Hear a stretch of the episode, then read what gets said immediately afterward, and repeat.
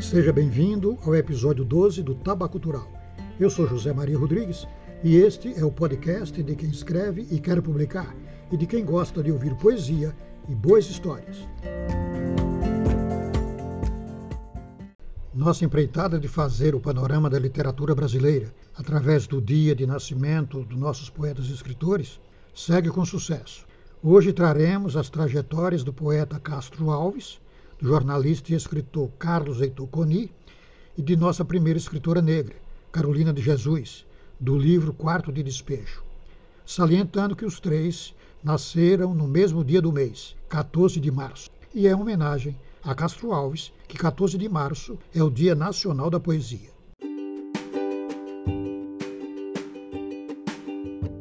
Grande concurso Taba Cultural de Literatura. São 10 temas para você se inspirar e escrever. Formulários de inscrição no site www.tabacultural.com.br. Castro Alves, Antônio Frederico Castro Alves, nasceu em Muritiba, na Bahia, em 14 de março de 1847. Era filho do médico Antônio José Alves e de Clélia Brasília da Silva Castro, falecida quando o poeta tinha 12 anos. Por volta de 1853, a família se mudou para a capital. Castro Alves demonstrou vocação apaixonada e precoce para a poesia desde cedo. Mudou-se em 1862 para o Recife, onde concluiu os preparatórios e, depois de duas vezes reprovado, matriculou-se finalmente na Faculdade de Direito em 1864. Cursou o primeiro ano em 1865, na mesma turma de Tobias Barreto, Logo integrado na vida literária e admirado graças aos seus versos, cuidou mais deles e dos amores que dos estudos. Em 1866, perdeu o pai e, pouco depois, iniciou a apaixonada ligação amorosa com a atriz portuguesa Eugênia Câmara, dez anos mais velha, que desempenhou importante papel em sua lírica e em sua vida. Nessa época, Castro Alves entrou numa fase de grande inspiração e tomou consciência do seu papel de poeta social escreveu o drama Gonzaga e, em 1968, transferiu-se para São Paulo em companhia da amada, matriculando-se no terceiro ano da Faculdade de Direito, na mesma turma de Rui Barbosa. No fim do ano, o drama Gonzaga foi representado com enorme êxito, mas o seu espírito se abate devido à ruptura com Eugênia Câmara. Durante uma caçada, Castro Alves descarrega acidentalmente uma espingarda que lhe feriu o pé esquerdo que, sob ameaça de gangrena, foi amputado no Rio de Janeiro em meados de 1869. Sua saúde, que já se ressentia de hemoptises desde os 17 anos, quando escreveu Mocidade e Morte, cujo primeiro título era O Tísico, ficou definitivamente comprometida.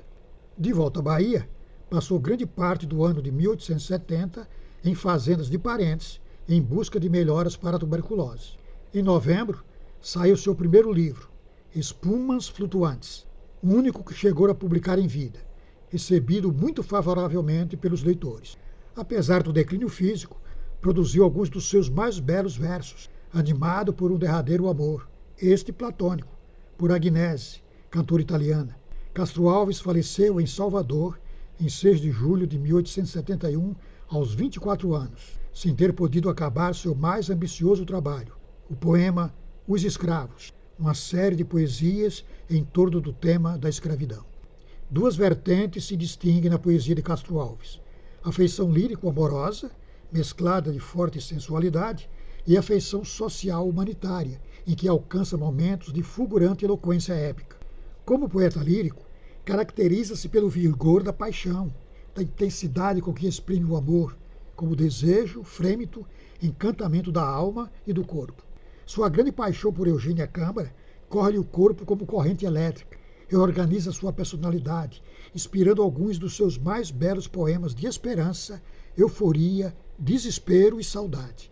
Enquanto poeta social, extremamente sensível às inspirações revolucionárias e liberais do século XIX, Castro Alves, na liagem de Vitor Hugo, um de seus mestres, viveu com intensidade os grandes episódios históricos do seu tempo e foi no Brasil o anunciador da abolição e da república, devotando-se apaixonadamente à causa abolicionista, o que lhe valeu a alcunha de cantor dos escravos.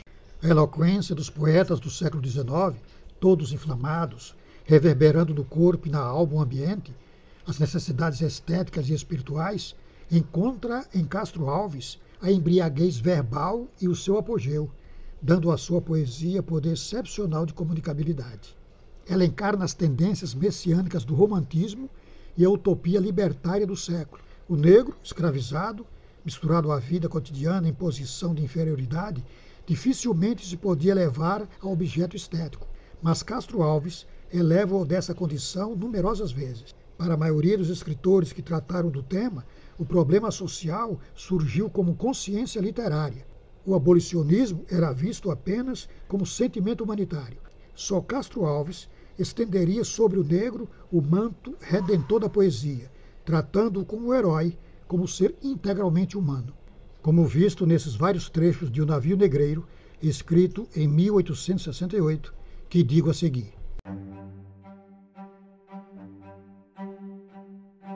Estamos em pleno mar, todo no espaço, brinco luar, dourada borboleta, e as vagas após ele correm, cansam, como turba de infantes inquieta. Homens do mar, ó rudes marinheiros, tostados pelo sol dos quatro mundos, albatroz, albatroz, águia do oceano, tu que dorme das nuvens entre as gasas, sacode as penas, leviatando o espaço, albatroz, albatroz, dá-me estas asas.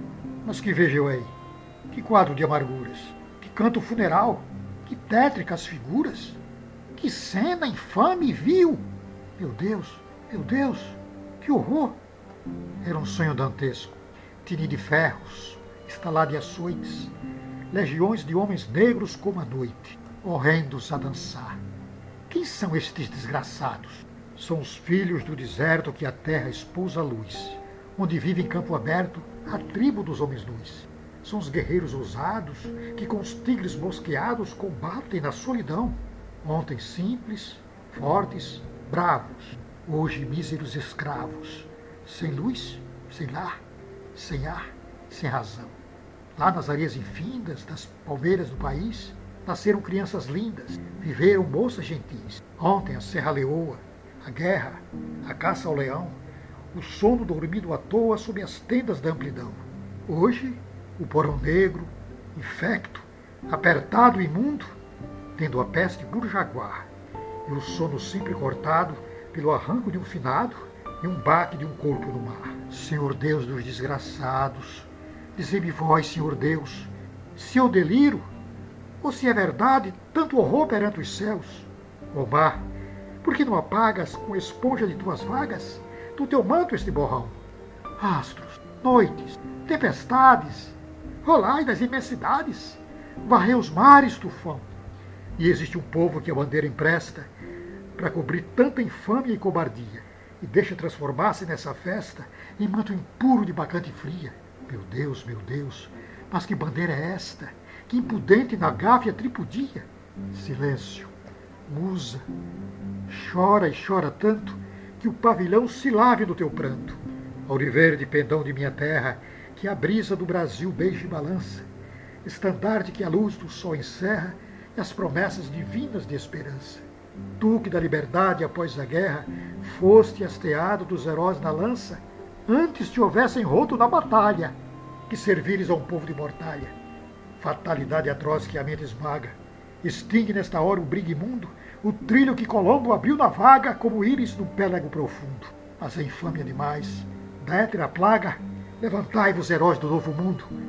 Andrada, arranca este pendão dos ares. Colombo, fecha a porta dos teus mares. Carlos Heitor Coni nasceu no Rio de Janeiro em 14 de março de 1926 e faleceu também no Rio de Janeiro em 5 de janeiro de 2018. Filho do jornalista Ernesto Coni Filho e de Julieta Moraes Coni, foi casado com Beatriz Laja e tiveram três filhos, Regina, Verônica e André. Fez Humanidades e o curso de Filosofia no Seminário Arquidiocesano de São José, no Rio Comprido. Em 1952, foi redator da Rádio Jornal do Brasil e, de 1958 a 60, um dos jovens escritores que colaboraram no suplemento dominical do Jornal do Brasil, com contos, ensaios e traduções. Em 1961, começa a trabalhar no Correio da Manhã, do qual foi redator, cronista, editorialista e editor. Com a Revolução de 1964, é preso várias vezes e passa um período na Europa e em Cuba.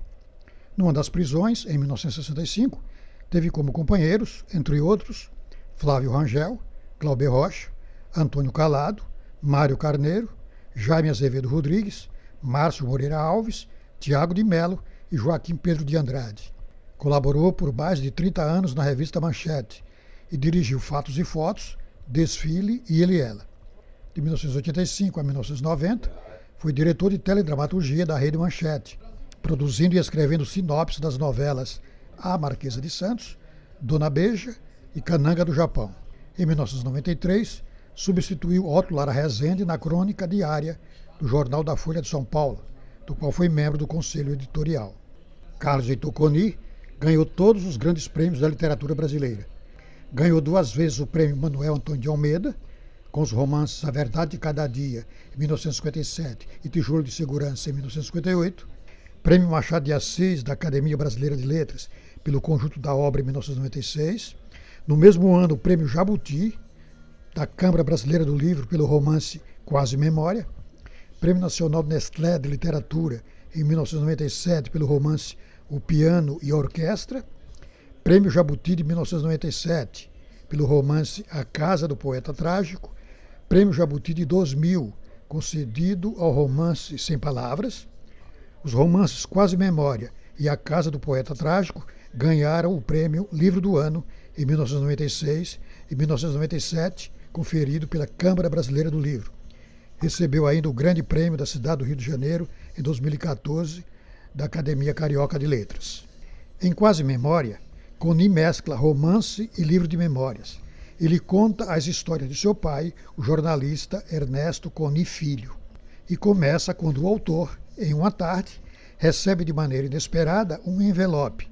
Nele, há alguns escritos de seu pai, já falecido há 10 anos. Tudo no embrulho relembra o seu falecido pai desde a forma do embrulhar, passando pelo nó do barbante, até chegar à identificação da caligrafia. A tinta roxa, o cheiro de alfazema, tudo faz o autor buscar na memória as lembranças de seu pai, que a partir de então se transformará em um quase romance. Seu pai viveu nas décadas de 1930, 40 e 50, no Rio de Janeiro. Viveu entre compositores, jornalistas e jogadores de futebol. E Coni, reconta em quase memória, fazendo uma mesclagem entre suas memórias familiares e as crônicas públicas, entre a realidade e a ficção. O texto é uma anedota da vida do pai. É literatura baseada na realidade, mas com grande influência da visão que o filho tinha a respeito do pai. O enredo tem um tom lírico, com uma grande carga afetiva, mas sem abandonar a ironia, que dá à história uma leveza própria das crônicas. Histórias como a do balão que foi e voltou, ou das mangas do cemitério, do perfume que estoura nas mãos do capitão, entre outras, fazem parecer que cada momento da vida daquele homem era especial a ponto de ser digno de nota. Cada detalhe é contado de maneira a valorizar estes momentos, tal qual é um livro de memória, porém enfeitado de romance. Coni descreve seu pai como um homem com muita vivacidade, bom humor e decisão, que, mesmo em momentos difíceis, é capaz de reinventar seu modo de viver. Você escreve? Nós publicamos. Envie seu original para avaliação. Oferecemos o melhor serviço e o melhor atendimento. Confira. Faça contato pelo e-mail taba@tabacultural.com.br. Carolina de Jesus foi a primeira escritora negra do Brasil e é considerada uma das mais importantes escritoras do país. A autora viveu boa parte de sua vida na favela do Canindé, na zona norte de São Paulo, sustentando a si mesma e a seus três filhos como catadora de papel. Ela nasceu em 14 de março de 1914, na cidade de Sacramento, em Minas Gerais, numa comunidade rural de pais analfabetos. Era filha ilegítima de um homem casado e foi maltratado durante toda a sua infância. Aos sete anos, sua mãe a obrigou a frequentar a escola, depois que a esposa de um rico fazendeiro decidiu pagar seus estudos. mas ela interrompeu o curso do segundo ano, tendo já conseguido aprender a ler e a escrever e desenvolvido o gosto pela leitura. Em 1937, sua mãe morreu e ela se viu impelida a migrar para São Paulo. Carolina construiu sua própria casa usando madeira, lata, papelão e qualquer material que pudesse encontrar. Saía todas as noites para coletar papel a fim de conseguir dinheiro para sustentar a família. Em 1947, aos 33 anos, desempregada e grávida, Carolina instalou-se na extinta favela do Canindé, na zona norte de São Paulo, no momento em que surgiam na cidade as primeiras favelas. Ao chegar à cidade, conseguiu emprego na casa do famoso cardiologista Euclides de Jesus Zerbini, médico precursor da cirurgia de coração no Brasil, e que permitia a Carolina ler os livros de sua biblioteca nos dias de folga. Em 1948, deu à luz seu primeiro filho, João José. Teve ainda mais dois, José Carlos e Vera Eunice, nascidos em 1949 e 1953. Ao mesmo tempo em que trabalhava como catadora, registrava o cotidiano da comunidade onde morava, em cadernos que encontrava no material que recolhia, que somaram mais de 20. Um destes cadernos, um diário que havia começado em 1955, deu origem a seu livro mais famoso, O Quarto de Despejo, Diário de uma Favelada, publicado em 1960 com auxílio do jornalista Aldélio Dantas. O livro fez um enorme sucesso. A tiragem inicial de Quarto de Despejo foi de 10 mil exemplares e esgotou-se em uma semana.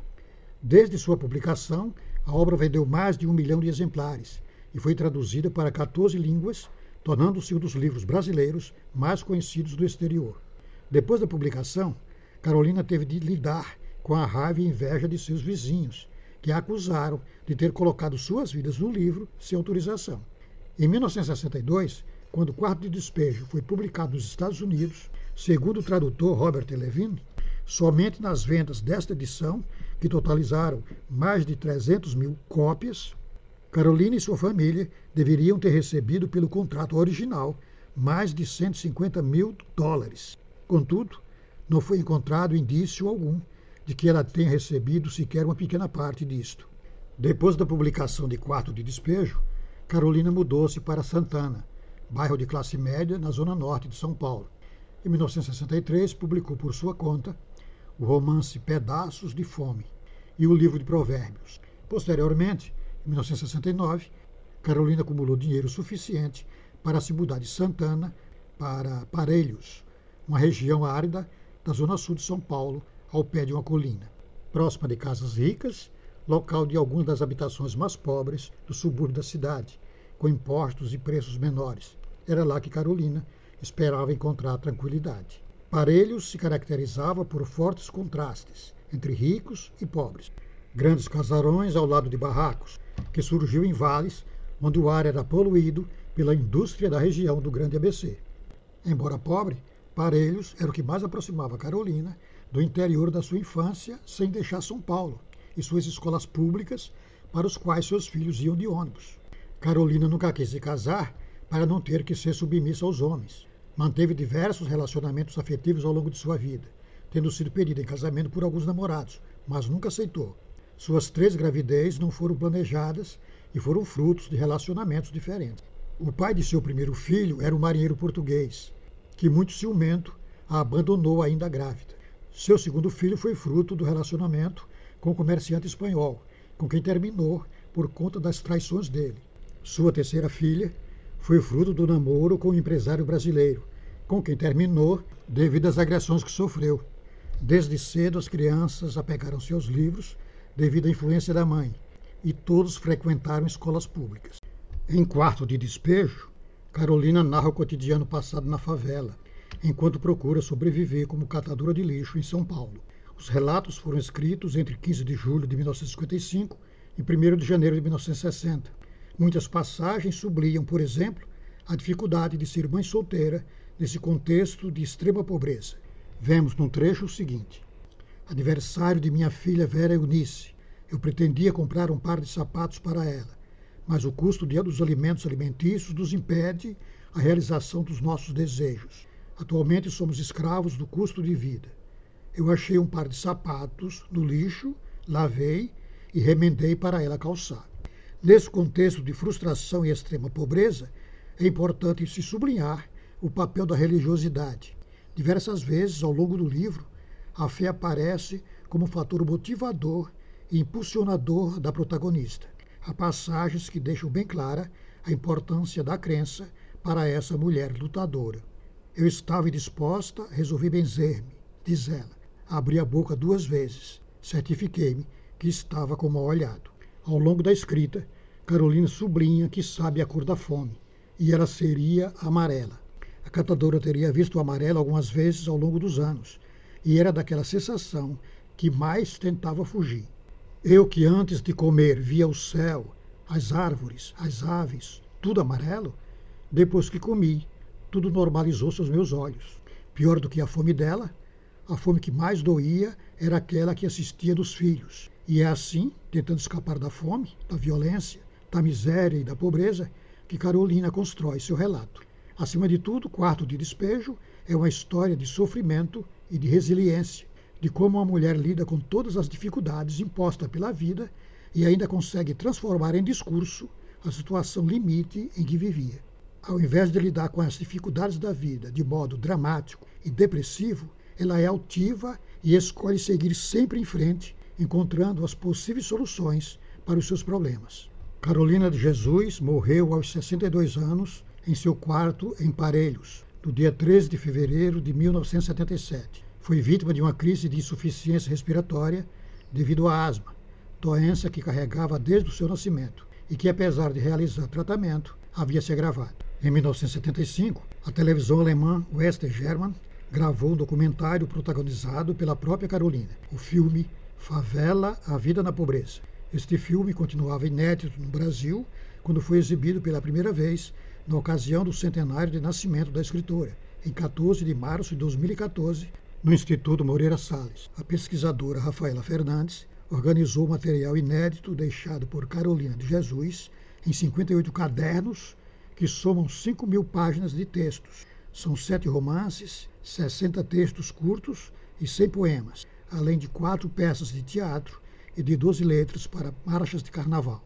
Em 2014, foi lançado o portal biobibliográfico de Carolina Maria de Jesus. E em 2015 foi lançado o livro Vida por Escrito, Guia do Acervo de Carolina Maria de Jesus, organizado por Sérgio Barcelos. O projeto mapeou todo o material da escritora, que passou a ser custodiado por diversas instituições, dentre elas Biblioteca Nacional, Instituto Moreira Salles, Museu Afro-Brasileiro, Arquivo Público Municipal de Sacramento e Acervo de Escritores Mineiros, da Universidade Federal de Minas Gerais. Em fevereiro passado, Conselho Universitário da Universidade Federal do Rio de Janeiro otorgou o título póstumo de doutora honoris causa a Carolina de Jesus, decisão aprovada e aclamada por unanimidade entre os conselheiros da universidade, título que honra a luta e a coragem da escritora. A história de Carolina de Jesus estava programada para ser tema no carnaval deste ano, na Escola de Samba Colorado do Braz, do Grupo Especial de São Paulo. Tomara que façam no próximo ano. O enredo seria assinado pelo carnavalesco André Machado com o título Carolina, a Cinderela Negra do Canindé. Hoje trouxemos as histórias de Castro Alves, Carlos Heitor Coni e Carolina de Jesus. Voltaremos na próxima quinta-feira com outros autores, poetas e escritores nascidos no mês de março. Se você gostou do nosso podcast, curta, compartilhe, avise os amigos. Estamos aqui toda quinta-feira. Até lá. Se você gostou de nosso podcast, nos ajude a divulgar. Recomende aos amigos, aos que escrevem e aos que gostam de ouvir poesia e boas histórias. Obrigado por sua audiência e até o próximo.